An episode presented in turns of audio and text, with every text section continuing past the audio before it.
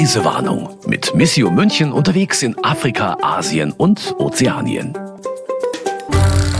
Eigentlich, eigentlich wollten wir ja keine zweite Juli-Folge machen. Aber jetzt sitzt hier im Studio Christian Selper wegen, eigentlich wegen einer ganz anderen Geschichte. Und wir haben uns gedacht, eine Folge ist doof. Wir machen doch eine zweite. Was zu erzählen gibt's doch immer. Christian, was hast du mir da mitgebracht an Themen? Hallo liebe Brigitte, hallo liebe Hörerinnen und Hörer. Ja, äh, wir hatten ja sehr viel Spaß beim Tag der offenen Tür bei unserer Live-Aufnahme der vorigen Folge, die ihr euch hoffentlich alle schon angehört habt. Und falls nicht, könnt ihr das auch gerne noch einmal machen. Wir waren ja zu dritt, Antje Pöhner, Barbara Brüsselin und ich, gemeinsam mit Brigitte Strauß haben so ein bisschen die Hintergründe unseres Podcasts ähm, erläutert und sind dabei auch auf die Idee gekommen, na ja, wir würden eigentlich gerne doch noch mal weitermachen im Juli und wir würden gerne wieder nach Afrika blicken, aber mit einem speziellen Fokus. Wir würden gerne zwei bayerische Prinzen vorstellen. Oh, eine Adelsfolge, hurra! Genau, wir beide als äh, People und Society Beauftragte. Okay, was haben die jetzt mit Afrika zu tun? Ähm, würden euch gerne zwei Prinzen aus der bayerischen Königsfamilie vorstellen, die beide unabhängig voneinander an verschiedenen Orten in Kenia wirken und dort sehr viel Gutes tun. Bayerische Königsfamilie. Also sind die folglich verwandt? Wie, was haben die miteinander zu tun und wissen nicht voneinander oder wie? Doch, doch, natürlich. Es gibt Prinz Ludwig von Bayern und viel länger schon in Afrika aktiv und äh, engagiert war Pater Florian von Bayern der leider aus traurigem Anlass äh, muss man das hier leider erwähnen, der leider vor kurzem verstorben ist in Kenia. Das ist mit ein Grund, warum wir gedacht haben, wir könnten seine Arbeit in der Form auch einmal einfach nochmal vorstellen und würdigen. Ja, hat er verdient, hast du gesagt. Auf alle Fälle. Ich hatte. Ich hab's aber noch, aber du musst mir noch erzählen, warum. Ich hatte das Glück, Pater Florian zweimal in Kenia zu begegnen und einige Male auch hier in München, als er für Missio München bei Veranstaltungen aufgetreten ist und von seiner Arbeit berichtet hat. Er hat ganz konkret als Missionsbenediktiner von St. Ottilien in Afrika gewirkt, an verschiedenen Orten, die längste Zeit am Turkana See, am Lake Turkana, der wirklich ganz im Norden von Kenia liegt, an der Grenze von Kenia mit Äthiopien, Südsudan und Uganda ist auch nicht mehr weit. Also es ist wirklich ein ganz besonderer Fleck Erde, eigentlich ein Wüstengebiet, aber trotzdem gibt es dort einen riesigen, wunderschönen See, den Lake Turkana. Und Pater Florian hat öfter mal auf die Frage antworten müssen, was ihn denn dorthin gebracht hat, wie hat es ihn an diesen abgelegenen Ort verschlagen. Und ich erinnere mich, dass er bei unserer ersten Begegnung auch auf meine Frage äh, in die Richtung antworten musste und das dann sehr witzig beantwortet hat und gesagt hat, also für ihn ist das überhaupt nicht abgelegen. Er ist nämlich genau auf halbem Wege von Nairobi, also der kenianischen Hauptstadt, nach Addis Abeba, der Hauptstadt von Äthiopien. Genau in der Mitte, genau auf halbem Weg liegt Illeret, der Ort am Turkana-See, an dem er tätig war. Also für ihn war der Ort genau der Mittelpunkt. Er war genau mittendrin. Was genau hat er da gemacht? Er hat eine Missionsstation aufgebaut und vor allem dort an der Seite der Nomaden gelebt. Also das Nomadenvolk dort ist das Volk der Dasanetsch, ein kleinerer Nomadenstamm, wie man früher sagte, wie es auch in Kenia immer noch genannt wird. Deshalb wiederhole ich das Wort auch hier. Ähm, es gibt verschiedene Nomadenvölker in der Region Turkana, grenzübergreifend eigentlich, das immer auch ein Grund für Konflikte ist. Also für die einen Nomaden geht es oft darum, genug Weidegrund für die Tiere zu haben. Die Nachbarvölker äh, nehmen ihnen den Grund oft weg. So gibt es immer wieder äh, Auseinandersetzungen, die oftmals auch mit Waffengewalt ausgetragen werden. Deshalb ist das auch eine sehr unsichere Region und Pater Florian hat eben versucht, das Leben der Menschen dort zu erleichtern durch Schulbildung, Berufsausbildung, die Benediktiner als solche haben ja auch äh, das Motto Ora et Labora, beten und arbeiten. Er, er war auch ein Mann, der gesagt hat, äh, es reicht nicht nur den Menschen das Evangelium und das Seelenheil zu verkünden, sondern eben auch das praktische Leben. Wann bist du dem begegnet? Das war dieses Jahr noch, hast du erzählt? Zum ersten Mal bin ich ihm begegnet schon 2011 bei einer Reise, die uns erst in den Südsudan und dann nach Kenia geführt hat. Ich habe es leider nicht an diesen abgelegenen Ort, der eben für uns doch abgelegen ist. Dorthin habe ich es leider nicht geschafft, aber es war uns gelungen, ihn in der Nähe von Nairobi zu treffen an einem Tag und er hat uns dann als er auf der Rückreise zurück an seinen geliebten Ort Illeret war, in seinem Land Rover mitgenommen, ein Stück, das ist so ein äh, klappriger Wagen. Ich weiß nicht mehr genau, welches Fabrikat es war, weil ich glaube, der war zusammengeschweißt und zusammengezimmert aus verschiedenen Fabrikaten, der aber eben genau in diesem Wüstenklima und dem Wüstengebiet gute Dienste getan hat. Und ich kann mich erinnern, da wurde dann auf dem Dach alles Mögliche draufgeschnallt, Kofferkisten festgezurrt mit Stricken und Schnüren, alles fest ähm, gemacht und für uns mit uns meine ich Jörg Bödling, den Fotografen und mich, war auch noch Platz. Wir sind aus Nairobi rausgefahren auf die Straße. Sobald wir angehalten haben, wurde Pater Florian auch schon erkannt. Wir sind nochmal weitergefahren. Da waren Straßenhändler mit äh, Ananas, die sie in der Hand hatten. Er hatte gedacht, das ist auch eine gute Gelegenheit, nach Illeret Früchte mitzubringen, die dort nicht so leicht wachsen. Und äh, sobald er einen Händler hergewunken hat und sein Kaufinteresse signalisiert hat, sind alle herbeigestürmt und haben wirklich durch das geöffnete Fenster die, die Ananas und die Bananen und äh, Orangen reingehalten und alle wollten, wollten was verkaufen. Und er war sehr großzügig, hat äh, groß eingekauft, den ganzen den Wagen voll gemacht und alles mitgenommen. Und ihr saß dann auf, den, auf dem Rücksitz und wart begraben unter Ananassen. Richtig, aber wir sind leider nur knapp eine Stunde mitgefahren, weil dann hatten wir einen Stopp auf dem Weg eben ausgemacht, sind dort ausgestiegen. Unsere Wege haben sich getrennt, aber wie gesagt, wir sind uns im Lauf der Jahre noch öfter begegnet. Also da sitzt ein leibhaftiger Prinz irgendwo in Afrika. Wissen die Leute drumherum, dass der ein bayerischer Prinz ist? Er betont es nicht besonders, aber es kommt doch immer irgendwie raus. okay. Also das, das, ließ, das sich nicht, ließ sich nicht verheimlichen. Was hat das dann für Reaktionen äh, gegeben? Also haben die Leute ihn dann mit mehr Respekt behandelt als andere Leute oder ähm, ja, ich stelle mir das ziemlich lustig vor, wenn du irgendwie erfährst, oh, das ist ein Prinz von Bayern, der ja, da gerade hier die Ananas gekauft hat. Also ich glaube, dass viele Menschen das gerade bewundert haben, dass er eben diese Herkunft hatte und aber vieles davon zurückgelassen hat, um eben nach Afrika zu gehen, um nach Kenia zu gehen. Ähm, bevor er nach Kenia gegangen ist, auch der Schritt in den Orden der Benediktiner einzutreten, eine äh, Ausbildung zum Ordensmann durchzulaufen und dann als Missionar, als Missionsbenediktiner von St. Ottilien, dort ist sein Heimatkloster in St. Ottilien, das ja hierzulande in Bayern auch sehr bekannt ist, das ihn dann sozusagen ausgesendet hat nach Tansania erst und dann nach Kenia. Also das haben die Menschen schon gewusst und bewundert, auch jetzt, als die Nachrichten von seinem Todesfall kamen, von seinem Tod kamen, wurde das auch sehr oft betont von Mitbrüdern aus seinem Orden, aber auch von Menschen, denen er äh, begegnet ist im Lauf der Zeit.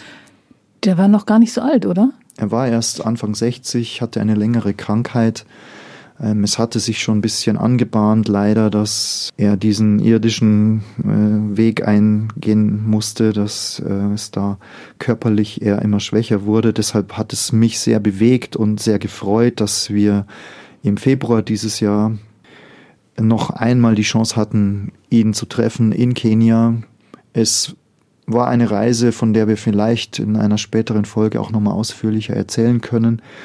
Aber es war eine Reise, bei der ich insgeheim gehofft hatte, vielleicht gelingt es uns, ihn nochmal zu treffen. Ich war ja immer mal in Verbindung und habe auch die Informationen gehabt zu seinem Gesundheitszustand und hatte vorher vorsichtig gefragt, wie wäre es denn möglich.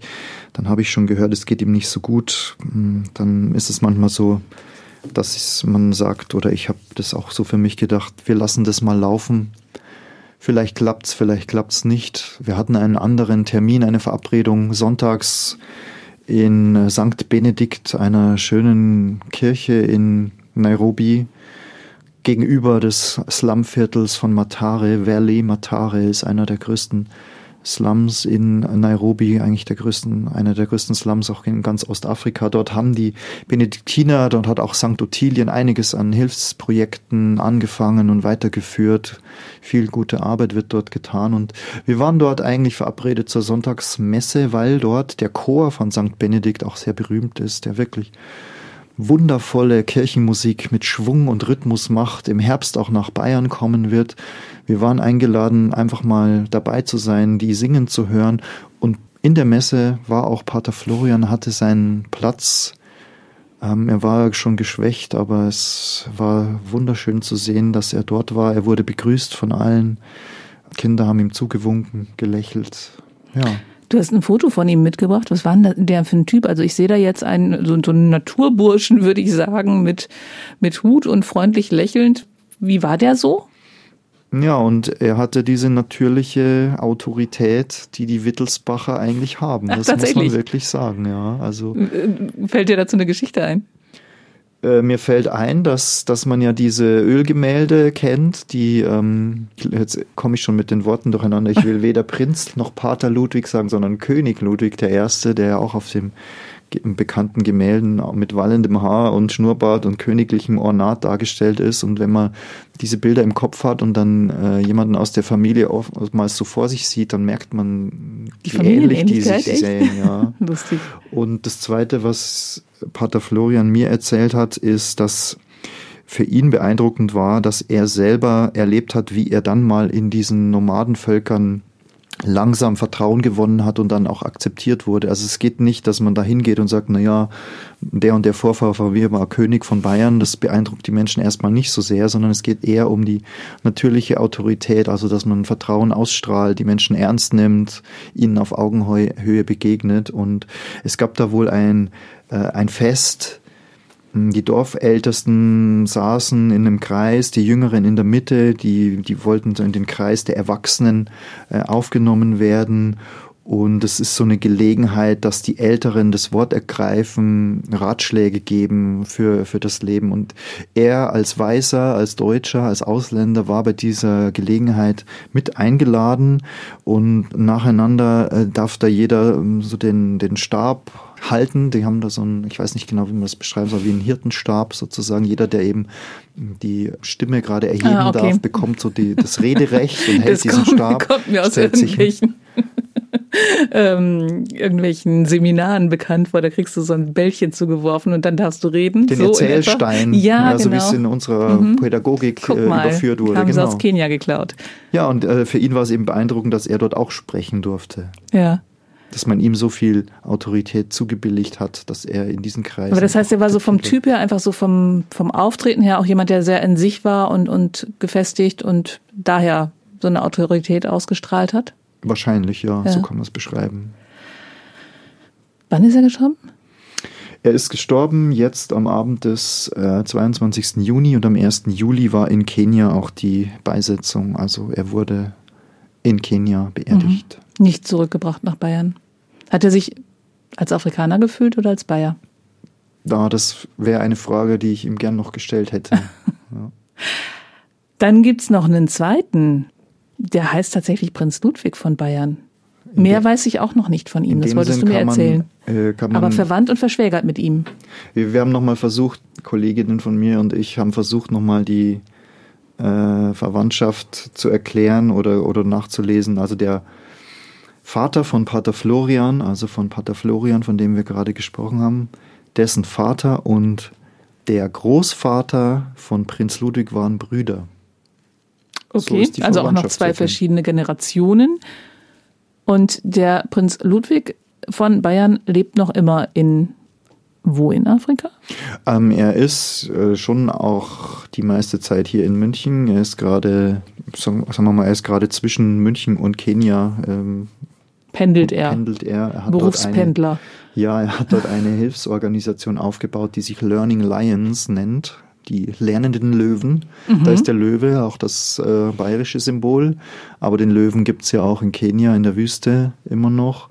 Und es ist eine spannende Organisation, die auch nahe des Lake Turkana sich befindet, aber auf der anderen Seite des Sees, also Pater Also haben die auch gar nicht so weit auseinander gelebt. In der Luftlinie haben sie nicht weit auseinander gelebt, aber es war schwer, ähm, gegenseitig sich zu besuchen, mhm. weil die Verbindung am einfachsten ist quer über den See, aber da braucht man kleine Boote mit Außenbordmotoren, ist dann drei, vier Stunden auf dem See unterwegs, ist auch nicht ganz ungefährlich, ist auch teuer. Dieselmotoren muss man äh, tanken und so weiter. Also und man braucht wahrscheinlich auch einen Anlass. Im Sinne der Nachhaltigkeit ist es, ähm, ja, ist es nicht so angezeigt. Aber ähm, die haben sich trotzdem oft in äh, Nairobi auch getroffen, weiß ich. Aber was wichtiger ist, ist die Arbeit, die diese Organisation, die Prinz Ludwig gegründet hat, macht. Es geht einfach darum, jungen Menschen, die in dieser, naja, abgelegenen Region sind, eine Möglichkeit zu geben für eine gute, moderne Berufsausbildung. Und modern heißt ähm, heutzutage eben digitale Ausbildung, also Computertechnik, Webdesign, Publishing, ähm, Logo-Design, alles Mögliche kann man dort lernen. Dort gibt es nämlich jetzt einen modernen Campus, ein Gebäude mit ganz spannender, spektakulärer Architektur, designt von einem berühmten Architekten aus Burkina Faso, Francis Kere, der in Berlin ein großes Büro hat. Man kennt ihn auch deshalb, weil er das Operndorf von Christoph Schlingensief in Burkina Faso geplant und ausgeführt hat. Christoph Schlingensief, der etwas verrückte, aber mhm. auch sehr kreative Geniale. Regisseur. Genial. Äh, der ja ähm, auch früh gestorben ist, aber zusammen mit seiner Frau noch einen Traum hatte, ein Operndorf in Afrika zu bauen. Und das hat Francis Kere so in lokalen Stil, in einheimischen Baumitteln, Baustoffen äh, geplant. Und so ähnlich ist auch dieser Campus in ah, Kenia Moment, jetzt. Aber das Operndorf ist woanders. Das Operndorf ist in Burkina Faso okay. in Westafrika, weit weg von Kenia. aber der Architekt ist derselbe. Ist derselbe, okay. Mhm.